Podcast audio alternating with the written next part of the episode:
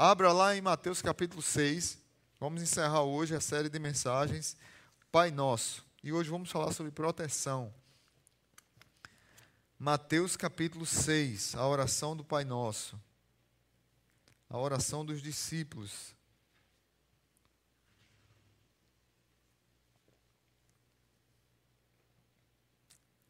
Mateus capítulo 6, do 5 ao 13. Diz assim a palavra de Deus: E quando orarem, não sejam como os hipócritas. Eles gostam de ficar orando em pé nas sinagogas e nas esquinas, a fim de serem vistos pelos outros. Eu asseguro que eles já receberam sua plena recompensa. Mas quando você orar, vá para o seu quarto feche a porta e ore ao seu pai que está em secreto. Então seu pai que vem em secreto o recompensará. E quando orarem, não fiquem sempre repetindo a mesma coisa, como fazem os pagãos. Eles pensam que por muito falarem serão ouvidos. Não sejam iguais a eles, porque o seu pai sabe do que vocês precisam antes mesmo, antes mesmo de o pedirem vocês orem assim. Vamos orar juntos? Pai nosso que estás no céu, santificado seja o teu nome, venha o teu reino, seja feita a tua vontade, assim na terra como no céu. Dá-nos hoje o nosso pão de cada dia, perdoa as nossas dívidas, assim como perdoamos aos nossos devedores e não nos deixes cair em tentação, mas livra-nos do mal, porque teu é o reino, o poder e a glória para sempre. Um amém bem forte. Amém. Amém. Louvado seja Deus. Queridos, estamos chegando ao fim dessa oração maravilhosa. A oração dos discípulos, que é a oração mais importante da Bíblia, e hoje falando sobre proteção no meio da tentação. Vou trabalhar só o verso 13. E não nos deixe cair em tentação, mas livra-nos do mal, porque teu é o reino, o poder e a glória para sempre. Amém. A oração do Pai Nosso nos ensina a perdoar, nos ensina que Deus é Pai. É, é, essa oração, essa série de mensagens eu já queria pregar há alguns anos, porque algum, algumas falam profundamente comigo já há alguns anos, mas eu confesso que eu não tinha nem coragem de pregar sobre alguns dos assuntos que aqui foram falados. Vocês conhecem um pouco minha história, e eu comecei falando sobre paternidade, e talvez seja o assunto mais difícil de eu falar, e esse ano eu tive coragem de tratar sobre esse assunto nessa oração. É, e foi bom que a gente recebeu bons feedbacks. Na segunda-feira eu já recebi ligações de pessoas que precisavam ouvir aquela mensagem. Falamos sobre santidade, sobre o nome de Deus, o caráter de Deus que é santo. Falamos sobre o reino de Deus, o governo.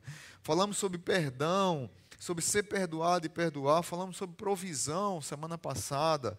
Nesse mundo de, de tanta insegurança para nós, é, nós a, tanto agradecermos quanto esperarmos o, o pão de cada dia e o Senhor nos provê. E hoje, eh, falar sobre proteção no meio dessa luta. Falei para vocês também que a oração do Pai Nosso, ela tem, tem duas divisões principais que podemos, podemos colocar como petições referenciais, que tem muito a ver com o decálogo de Moisés lá em Êxodo capítulo 20.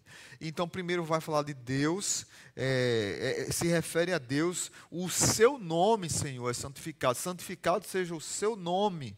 Venha o teu reino, se refere a Deus. Seja feita a tua vontade. E eu, como filho, e como súdito desse rei, eu obedeço, eu entendo que o nome dele tem que ser santificado, eu entendo que, que, que o poder é dele, que a glória é dele, que a honra é dele, eu entendo que a vontade dele seja feita e que o reino é dele, não o meu reino. Eu entendo que a igreja faz parte do reino dele e não a igreja é o reino. Então, assim, é, muda muito a nossa compreensão. E essa oração também ela tem, tem, tem três outras petições que se referem a nós. O, a, o Deus sobrenatural, poderoso, e a, a mim e a você. Pai, dá-nos o pão de cada dia. Perdoa as nossas dívidas. Assim como nós perdoamos a quem nós a quem nos deve. E também faz com que quem a gente deve nos perdoe. Quem a gente, eu, eu gosto de dizer que a gente só pisa no calo de quem está perto. E a gente tem dificuldade de pedir perdão e de perdoar. Mas a gente só, só pisa no calo de quem está perto da gente. Concorda comigo? Quem você mais deve pedir perdão e perdoar é seu esposo e seu marido. É ou não? É quem, é, é quem mais. Não é, Glaucia? Faz, é sim, né, Gáucia? Principalmente os, os, irmãos que a gente conhece, né? Brincadeira, gente. São abençoados aqui. Mas não tem. Quem mais a gente solta faísca com, com marido e mulher? Não venha dizer que o seu casamento é o mais perfeito do mundo, que não tem esse. Porque a gente está perto, então a gente pisa no calo. E nosso adversário. Nosso adversário, eu vou falar hoje sobre o nosso adversário, que muitas vezes é nós mesmos. Para que você entenda isso, eu vou fazer uma explicação aqui meio filosófica antes, então presta bem atenção que eu vou ler algumas coisas. Faz necessário entender um pouco da nossa criação. Nós somos criados do pó da terra, não é isso? Barro, e Deus soprou em nós essas narinas o fôlego da vida. Então, o homem que era barro se tornou um ser vivente, alma vivente, como diz lá em Gênesis não fomos criados apenas como seres vivos, mas fomos dotados de paixão, de vontade. É essa união de matéria, barro, com o sopro da vida, espírito, trouxe para nós. É, nós somos seres passionais, nós somos seres que complexos, concordam comigo? Extremamente complexo nós somos, nós temos desejos, nós temos vontades, e, e para ser mais específico, é, te, é, temos o corpo, e o corpo tem as suas necessidades, necessidade de descanso, de água, de comida, de sexo, de diversão, de descanso, de sono, de atividade física, o corpo precisa disso.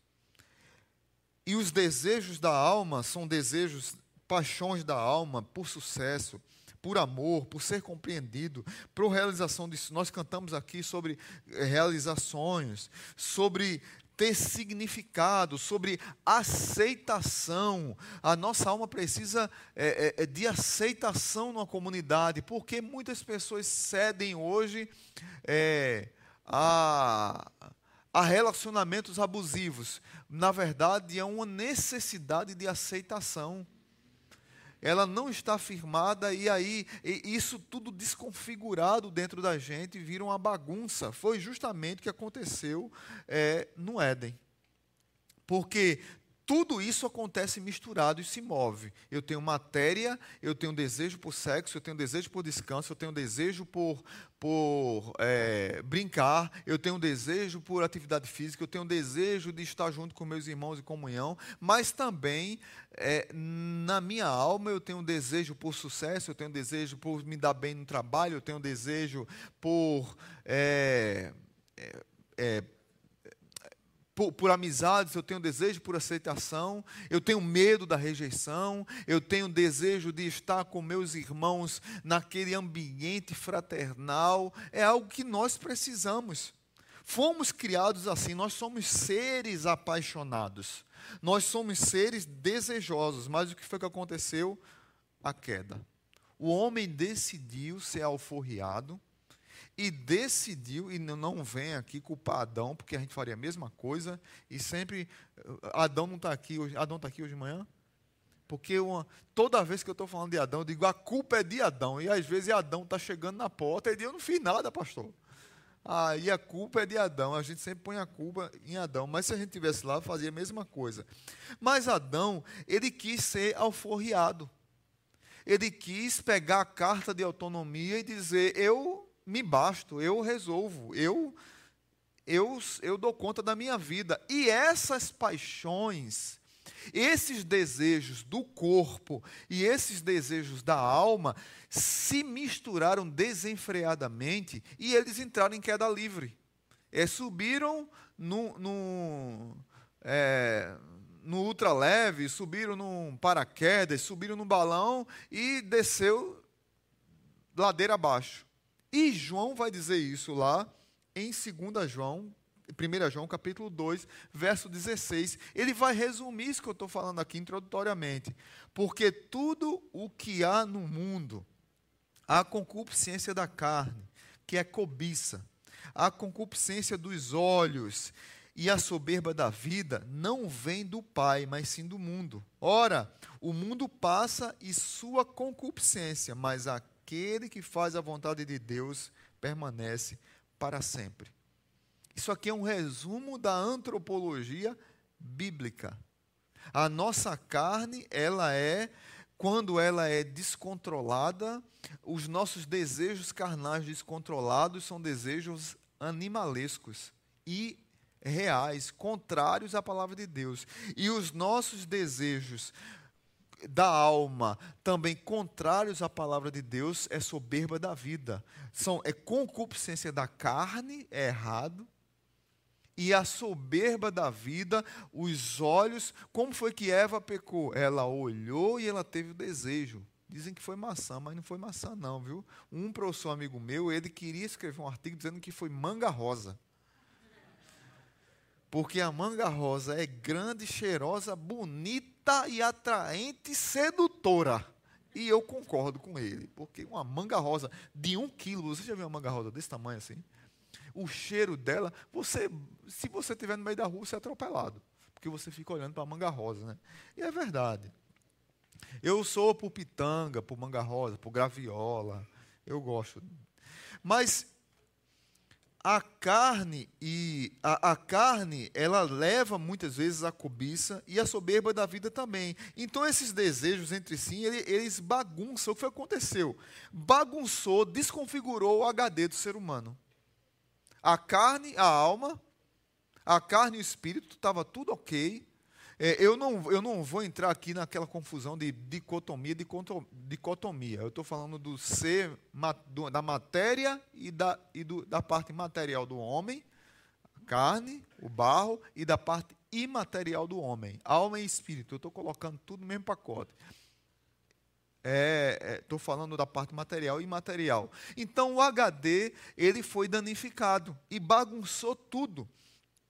Os rab... Aí o que, que acontece com isso? Vem a tentação. Quando vem a tentação, bagunça tudo. Os rabinos antigamente, eles diziam o seguinte: a tradição rabínica dizia que tentação é o desalinhamento entre matéria e espírito da nossa existência. Eu concordo plenamente com isso. É o desalinhamento entre matéria e espírito. Ou seja, a concupiscência da carne é o excesso de corpo na alma.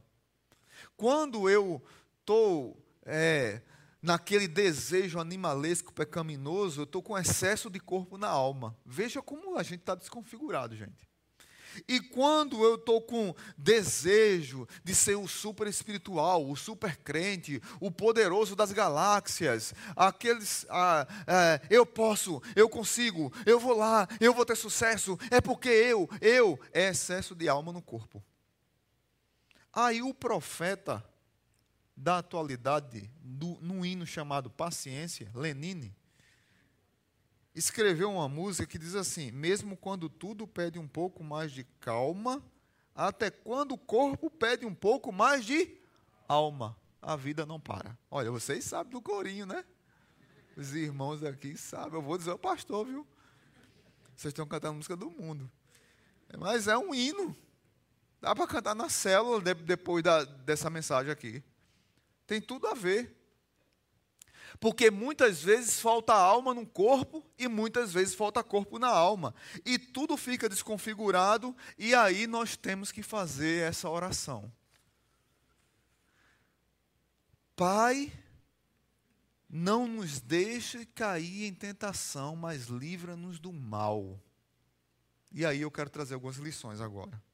Quem ora e não nos deixe cair em tentação é quem reconhece quem nós somos. Quem não faz essa oração não reconhece quem é. Um filho do pai, um súdito do rei, reconhece quem ele é. E ele ora porque ele sabe que os seus desejos são caídos. E esses seus desejos caídos afetam a sua carne, afeta a sua parte material e afeta a sua parte imaterial. Afeta a sua vida de maneira que pode bagunçar com a sua vida, de maneira terrível. Muitos de nós somos treinados na igreja a sermos super, super crentes, super humanos a sermos super espirituais, que não passamos por nada, que não passamos por lutas, que não passamos por crise, mas lá no fundo está tudo bagunçado, tudo desconfigurado, e precisamos fazer essa oração: Senhor, nos ajuda, não nos deixe cair em tentação. Não nos deixe cair em tentação. Eu reconheço quem eu sou. Os meus desejos são malucos. Os meus desejos, eles aparecem na minha mente. A psicologia hoje já comprova quantos, quantos milhões de pensamentos nós temos por dia. E muitos pensamentos errados, desconectados com Deus, absurdos.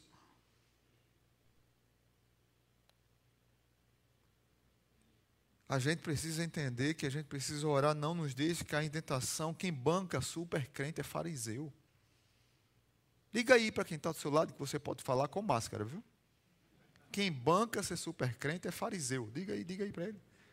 Quem banca ser super crente é fariseu. Para com isso. Desconfia de quem não manca. Semana uma pessoa me procurou para conversar, veio de outro estado.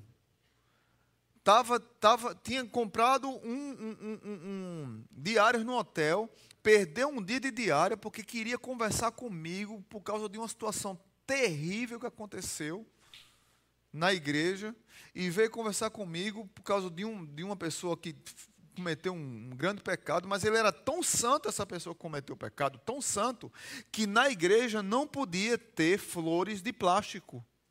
Não conhecia titãs. As flores de plástico não morrem. Precisava conhecer titãs para poder usar flor de plástico. Aí, não, tem que ser flor eh, de verdade. Porque o, o lugar santo, o púlpito sagrado, tem que ser primeira descoberta da pessoa foi logo de cara 17 adultério. De cara, sim, foi logo 17 descoberto. Aí vem uma pessoa da igreja de outro estado para cá conversar comigo, desesperada. O que é que a gente faz? A pessoa não mancava, era o super crente.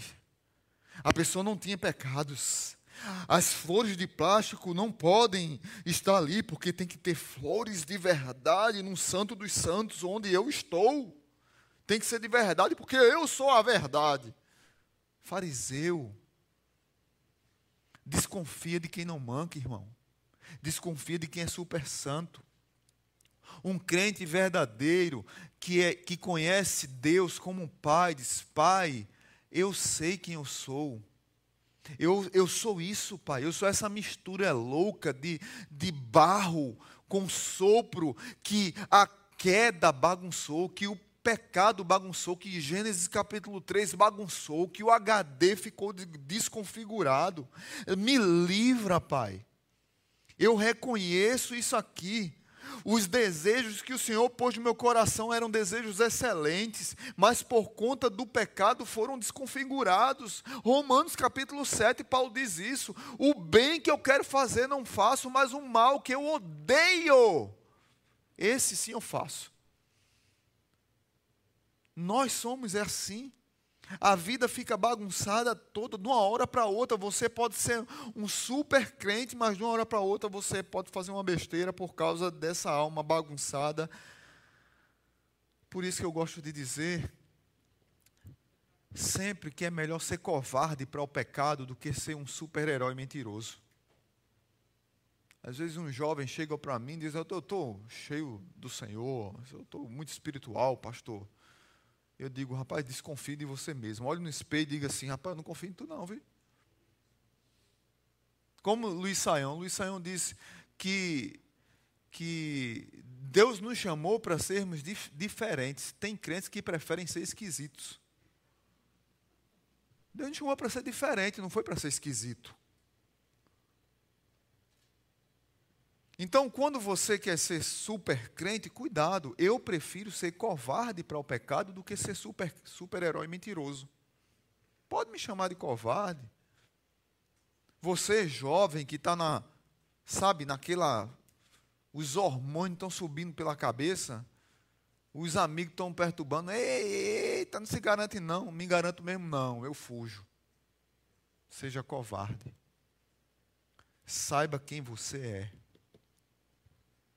Quem ora, não nos deixe cair em tentação, reconhece quem é, quem nós somos. Segunda lição: quem ora, não nos deixe cair em tentação, reconhece que não vencemos com nossas próprias forças. E aí é interessante a interpretação aqui. A ideia do texto é, e não nos deixe, tem tudo a ver com o que a gente cantou e vai cantar. É me protege. Por isso que o tema de hoje é proteção me protege da tentação. Não permita, literalmente, Jesus está dizendo aqui a ideia, deveria, de, algumas Bíblias já, já traduzem assim: não permita que eu sucumba, não permita que eu caia, me protege da tentação, Senhor, porque eu sozinho, eu não me garanto. Pelas minhas próprias forças eu não venço, ninguém vence tentação sozinho, você não consegue.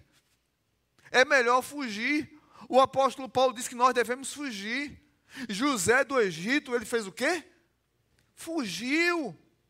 E você acha que a mulher de Potifar seduziu José como? Vou até beber água, porque eu, tem, eh, os crentes gostam de fantasiar a Bíblia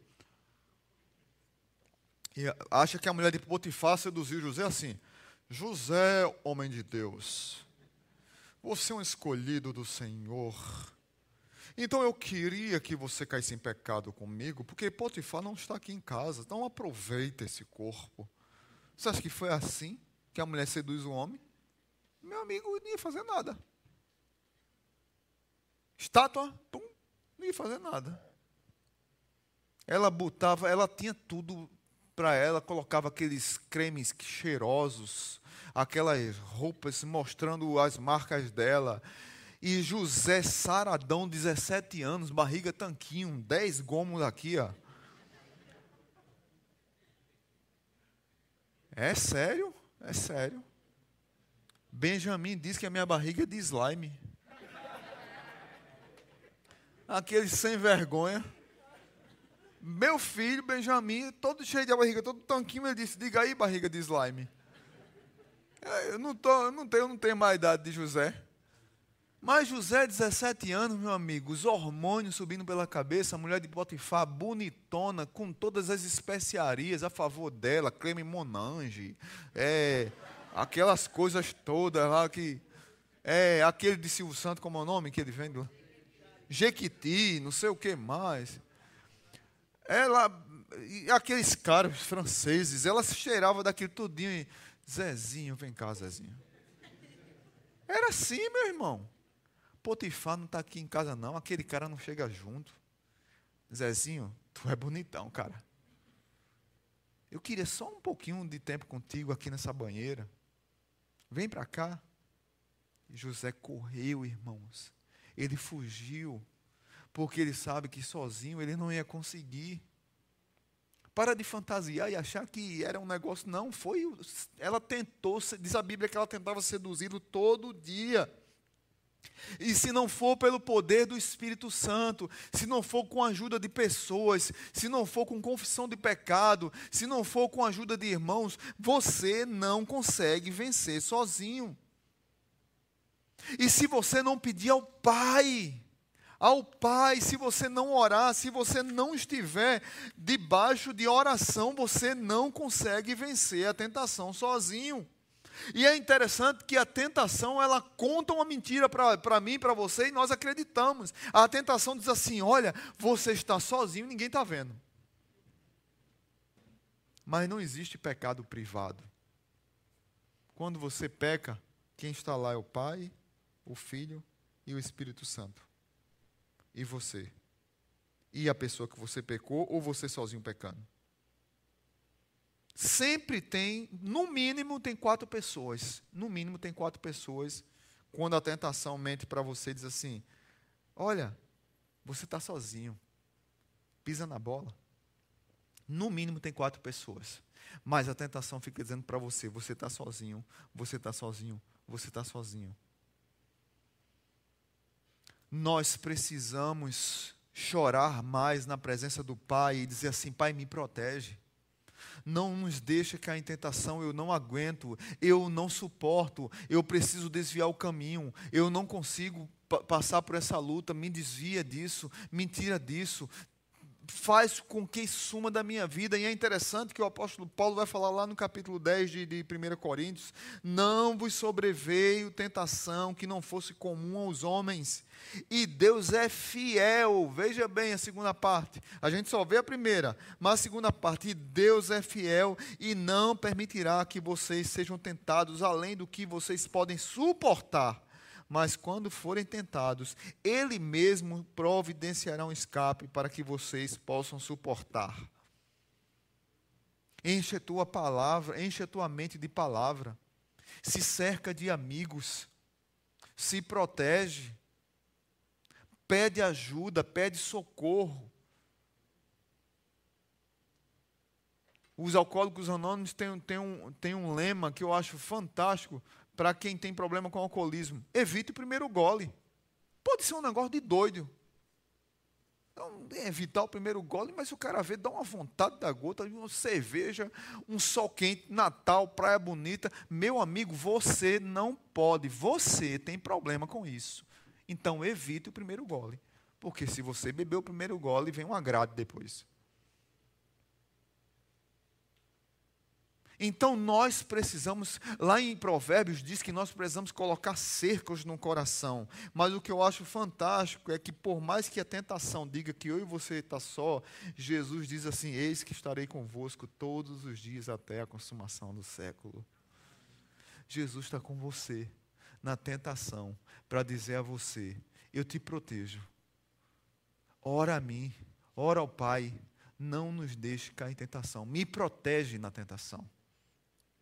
E na sequência, quem ora, primeiro, qual é a primeira lição? Reconhece quem é segundo. Reconhece que não consegue com as próprias forças. E por último, quem ora, o verso 13, ah, mas livra-nos do mal. Quem ora, mas livra-nos do mal, reconhece que o mal é uma realidade constante. E aqui eu quero dividir rapidinho em três problemas do mal aqui. Três, três tipos de mal. Primeiro, o mal interno, nós mesmos. Russell Shedd tem um livrinho muito bom chamado O Mundo, a Carne e o Diabo. Que vai falar um pouco sobre isso. Mas eu quero falar é um pouco sobre isso porque a gente esquece que muitas vezes quem nos prejudica somos nós mesmos. Spurgeon dizia que no coração você viu o homem mais crente do mundo, o homem santo. Porque tem gente que é crente mesmo, que você chega perto, e só de chegar perto você diz: rapaz, eu vou ficar aqui só para receber a bênção desse irmão. Não tem gente assim, Lavinha? Não tem? Tem uns irmãos assim, gente, que você chega perto, não, não é hipocrisia, não, é porque o caba é mesmo. Homem e mulher de oração, que só de ficar perto, ele calado lhe abençoa. Você já, já conheceu alguém assim? Eu conheci vários. Eu digo, eu vou aqui para ver se tocar aqui, para ver se passa um pouquinho para mim, porque eu sou tão pecador. Mas Spurgeon dizia que você imagina o homem mais santo do mundo, o homem mais santo do mundo, tirando Jesus, é claro, nós dentro do coração dele, dentro dessa mistura de desejo da alma e do corpo, tem fagulha suficiente para criar outro inferno. O pecado é grande do mesmo jeito. Uma vez perguntaram ao Dr. Russell Shedd por que ele era tão santo, porque a filha dele, a filha dele dizia assim: se eu não fosse crente e não soubesse que papai era pecador, eu dizia que papai não tinha pecado, porque eu não lembro de ter visto meu pai pecar. Aí, o Russell, aí foram dizer isso a Russell Shedd, ele dizia, é porque ela não perguntou à mãe dela.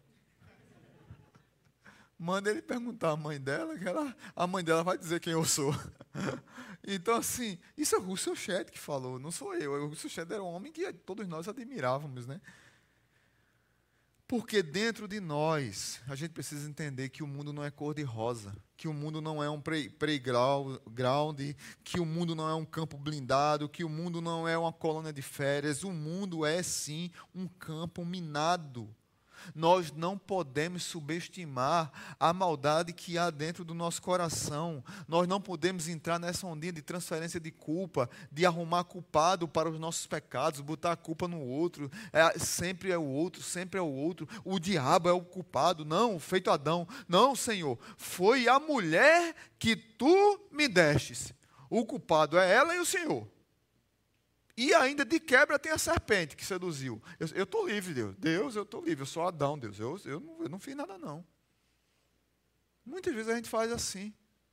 E a gente precisa fugir dessa realidade, precisamos entender que não precisamos, deixa eu dizer uma coisa aqui, é duro que eu vou dizer agora, nós não precisamos de Satanás para pecar.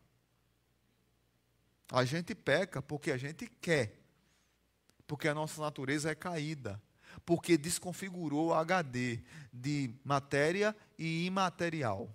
Material e imaterial. O, o HD está desconfigurado. E a gente quer pecar. Quer pecar voluntariamente.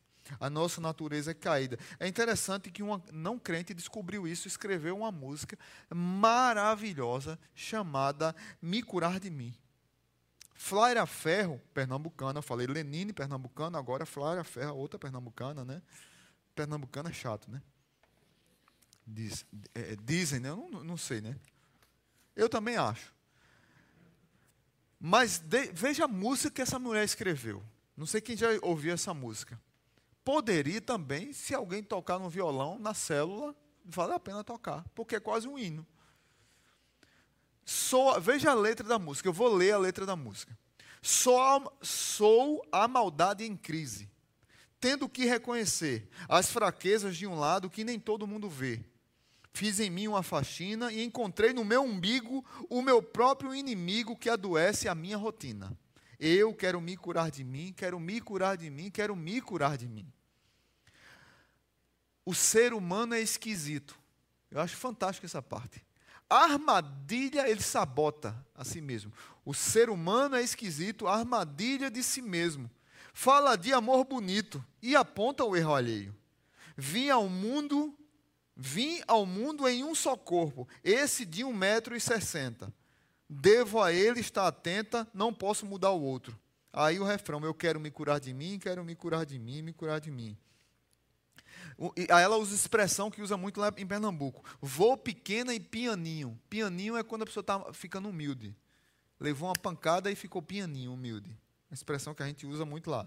Vou pequeno e pianinho fazer minhas orações. Eu me rendo da vaidade que destrói as relações. Para me encher do que importa. Prece... Rapaz, é música de crente. Para encher do que, do que importa, eu preciso me esvaziar. Minhas férias, é de Deus. Minhas férias encarar, me reconhecer hipócrita. E aí ela abre o coração, ela rasga o coração aqui nessa oração dela. Sou má, sou mentirosa, vaidosa e invejosa. Sou mesquinha, grão de areia, boba e sou preconceituosa. Sou carente, amostrada, dou sorrisos e sou corrupta, malandra, fofoqueira, moralista e interesseira.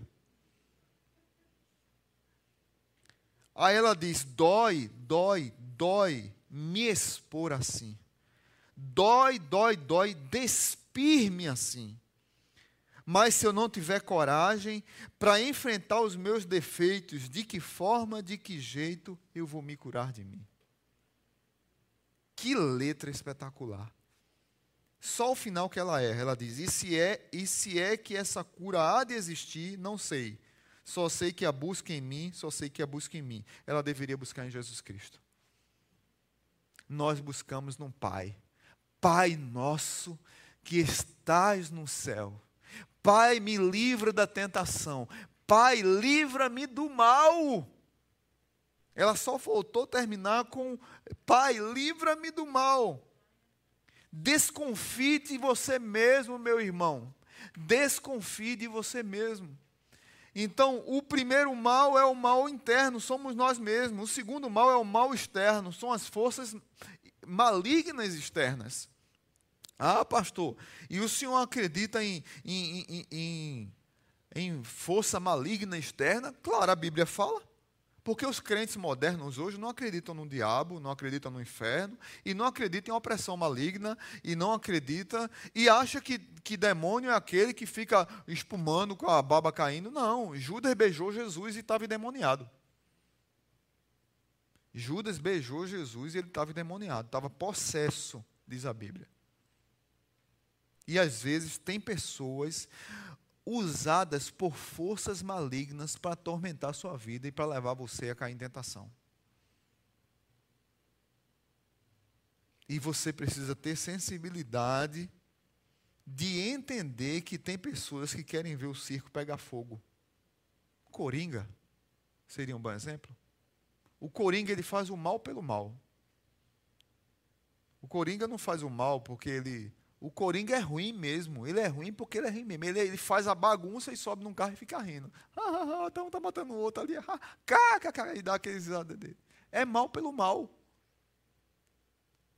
Tem pessoas que querem fazer o mal pelo mal e coloca a gente na sua linha de ataque. Nós precisamos ter discernimento para entender que tem pessoas que são usadas pelo maligno para prejudicar a nossa vida é o mal externo, são forças malignas, são pessoas malignas, são pessoas que o salmista chama de escarnecedores. Nós precisamos ter cuidado com essas pessoas, que elas querem bagunçar com o seu casamento. É o amigo que tem um casamento bagunçado, mas chama você numa sexta-feira à noite que deveria assistir um filme com seus filhos ou jogar um jogo de tabuleiro, escolher um dia, o dia da família, o dia do jogo de tabuleiro, o dia de montar um quebra-cabeça, o dia de assistir um filme, um dia de jogar um videogame, deveria ser o dia que você relaxa em casa sexta-feira à noite. É o dia de você comer o, com a sua esposa, o, o, no morre em pé, um churrasquinho, mas o seu amigo lhe chama para um happy hour. E você chega em casa no sábado de manhã e não percebe que uma pessoa foi usada pelo maligno para destruir a sua casa. É um colega que chega para você e diz assim: Não, Fulano, ninguém está vendo, não. Só quem sabe eu e você. Vai lá. Dá um, dá uma, uma, um tapa, né? Dá um tapinha lá na, na cocaína. Puxa, dá uma cheiradazinha. Eu já fui em Boca de Fumo buscar amigos meus que estava devendo ao traficante. E eu fui conversar. Eu, eu, eu já fiz cada doidice na vida que você não tem noção. Eu fui conversar com o traficante para devolver a ele as pedras de crack que ele deu para um amigo. O meu amigo devia ele 600 reais. Ele foi lá devolver, pagar os 600. Aí o cara disse: Não, que é isso, rapaz? Você não está me devendo nada, não. Você é um bom cliente. Tome essa daqui para você e depois você me paga. Aí ele deu quase 500 gramas de crack, uma pedra desse tamanho de crack. Aí a turma liga para mim, eu vou na casa do amigo. Ele já, tava, já tinha fumado a metade. E eu disse, a gente vai pegar isso aqui agora, a gente vai na casa do traficante, bem doido, eu estou vivo aqui ainda, não sei como. Fomos lá, levei, pagamos o que devia ao, ao, ao traficante, e aquele menino ficou livre, hoje está firmado, está crente, eh, recuperado, graças a Deus. Mas, é, mas veja, veja a tentação. Você não me deve nada. E toma isso aqui de presente para você, depois você me paga. Você acha que não tem dedo de Satanás nisso? Do maligno, opressão maligna, infiltração do diabo na vida de um, de um homem desse? E por último, o próprio diabo. O mal externo também. Tem o mal interno, meu, tem o mal externo, pessoas que são usadas e opressões malignas, e tem o mal externo chamado próprio diabo. Por isso que Jesus nos ensina: livra-nos do mal, o mal maligno dos malignos. 1 Pedro 5, 8 diz: Estejam alertas, o diabo, o vosso inimigo, inimigo, meu irmão, o diabo ele não é seu amigo. Anda em derredor, bramando, rugindo como leão, buscando a quem possa devorar. A ideia, Pedro, ele estava tendo uma visão aqui é, de como o leão caçava como o leão pegava sua presa. Estava lá um grupo de animais juntos e o leão estava lá na espreita, vários leões na espreita, atrás das pedras, olhando, só brechando, só esperando. Quando um, um animal daquele sai da manada, sai do grupo, o leão uau, pega. Por isso que ele bota isso: estejam alertas e vigiem. O diabo, inimigo de vocês, anda em derredor, em derredor, como leão, rugindo e procurando alguém que possa devorar. Satanás é nosso inimigo, aproveita as nossas fragilidades, ele pega o embalo do nosso desejo pecaminoso e ele bota o pé para a gente cair também. Nós pecamos, nós não precisamos de Satanás para pecar, mas ele também trama para a gente pecar. E nós precisamos ter cuidado com essas tramas. Pastor, mas o senhor está falando do diabo também? Sim. O diabo existe, irmão. C.S. Lewis dizia isso lá no, na carta do, Diabo ao seu aprendiz. Inclusive, tem um monte aí na igreja em promoção para vender, quem quiser comprar esse livro. Ou nós superestimamos o diabo, só falamos do diabo, ou nós subestimamos o diabo achamos que ele não existe. E aí a gente fica é, nessa, nessa luta, achando ou que ele existe demais, só fala disso, ou que ele não existe. E aí ele se aproveita. O apóstolo Paulo diz que a nossa luta não é contra seres humanos, mas contra todos os poderes e autoridades, contra os, dominadores deste mundo de trevas, contra as forças espirituais do mal nas regiões celestiais. O diabo, nosso adversário, ele está o tempo todo querendo nos derrubar. Por isso que Jesus, quando ensina, ele diz assim: e não nos deixe cair em tentação, mas livra-nos do mal. Mal interno, mal externo e mal diabólico mesmo. E aí ele conclui: porque teu é o reino, o poder e a glória para sempre. Amém. Quem é que, quem é que pode orar a oração do Pai Nosso? É todo mundo? Eu queria mais ou menos fechar com isso. Quem pode orar a oração do Pai Nosso é quem é filho, quem é súdito. A oração do Pai Nosso não é uma reza. A oração do Pai Nosso não é um, não é um, um, um é, que o pessoal, que o pessoal fica repetindo. Mantra. Oração do Pai Nosso não é um mantra. A oração do Pai Nosso é algo simples que Jesus pegou da cultura. Eu falei na primeira mensagem, daquela cultura ali, mas de alguém que se identificava com alguém. Quem deve orar a oração do Pai Nosso é quem tem no seu carimbo, nas suas digitais, eu sou filho de Deus. Eu entendo que o reino é dele, eu sou súdito desse rei, mas muito mais do que um rei, eu tenho um pai. E eu digo amém. E eu digo que dele é o reino, que dele é o poder, que dele é a glória. Eu não preciso de pirotecnia para dizer que sou filho de Deus eu preciso entrar no meu quarto e orar em secreto e dizer: Pai nosso que estás no céu, santificado seja o teu nome, venha o teu reino, seja feita a tua vontade, assim na terra. Livra-me livra-me do mal, livra-me da tentação todo dia, me põe muralhas, me protege. Tem uma música de Estênio Márcio, eu acho linda, chamada Muralhas. Ele diz que desde o tempo de criança, ele sabe que a graça esteve sobre ele, mas numa, numa parte da música ele diz assim: Ah, hoje eu sei que estavas ali, quando tive que enfim enxergar, a minha alma chorava ao seu modo, fazendo cantões para fazendo canções para ti. Me seguisse por tantas esquinas, me livrasses de becos sombrios me, me proteges em, em, Aí diz outra coisa aí, é, me, me protegestes de volta para casa, me pusestes em grandes muralhas, que a tua graça ergueu sobre mim antes mesmo do tempo existir. Quem faz a oração do Pai Nosso, Pai, não me deixa cair em tentação, mas livra-nos do mal, é porque tem as muralhas da graça que lhe protegem. Nós temos proteção. Nós temos a proteção da graça que nos, que nos protege. E nós precisamos lançar mão desse recurso para não cair em tentação. Uma vez eu vi um pastor negro americano, aquele pregadorzão que, que ele fala e capaz de derrubar o, o auditório com aqueles vozeirão negão assim mesmo. Ele diz assim: Olha, você está tão protegido por Deus, tão protegido por Deus, que você não tem noção. E ele pega a oração do Pai Nosso e pega esse texto de o diabo é, é derredor. O que é derredor? Está lá os animais juntos e, e o diabo está ao derredor.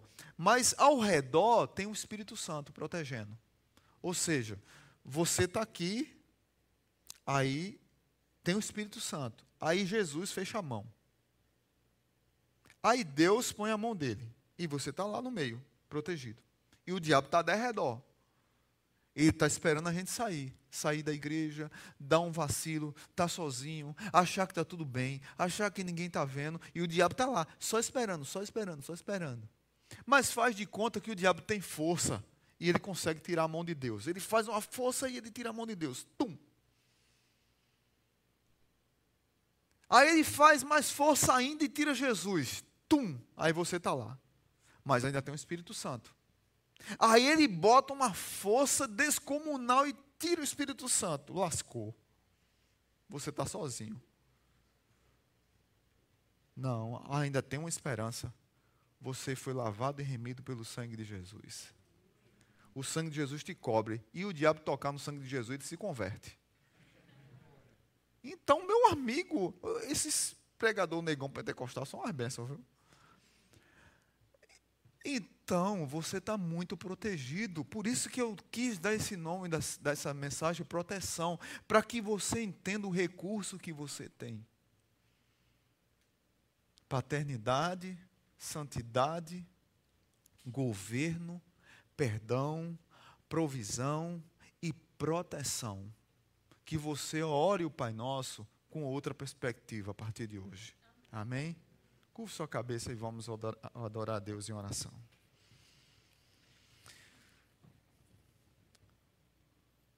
Pai bendito, muito obrigado. Obrigado porque o Senhor nos protege. Obrigado porque podemos orar Paizinho, podemos orar Rei, podemos orar Senhor, podemos entender que por mais difícil que seja a vida, nós somos protegidos pelo Senhor.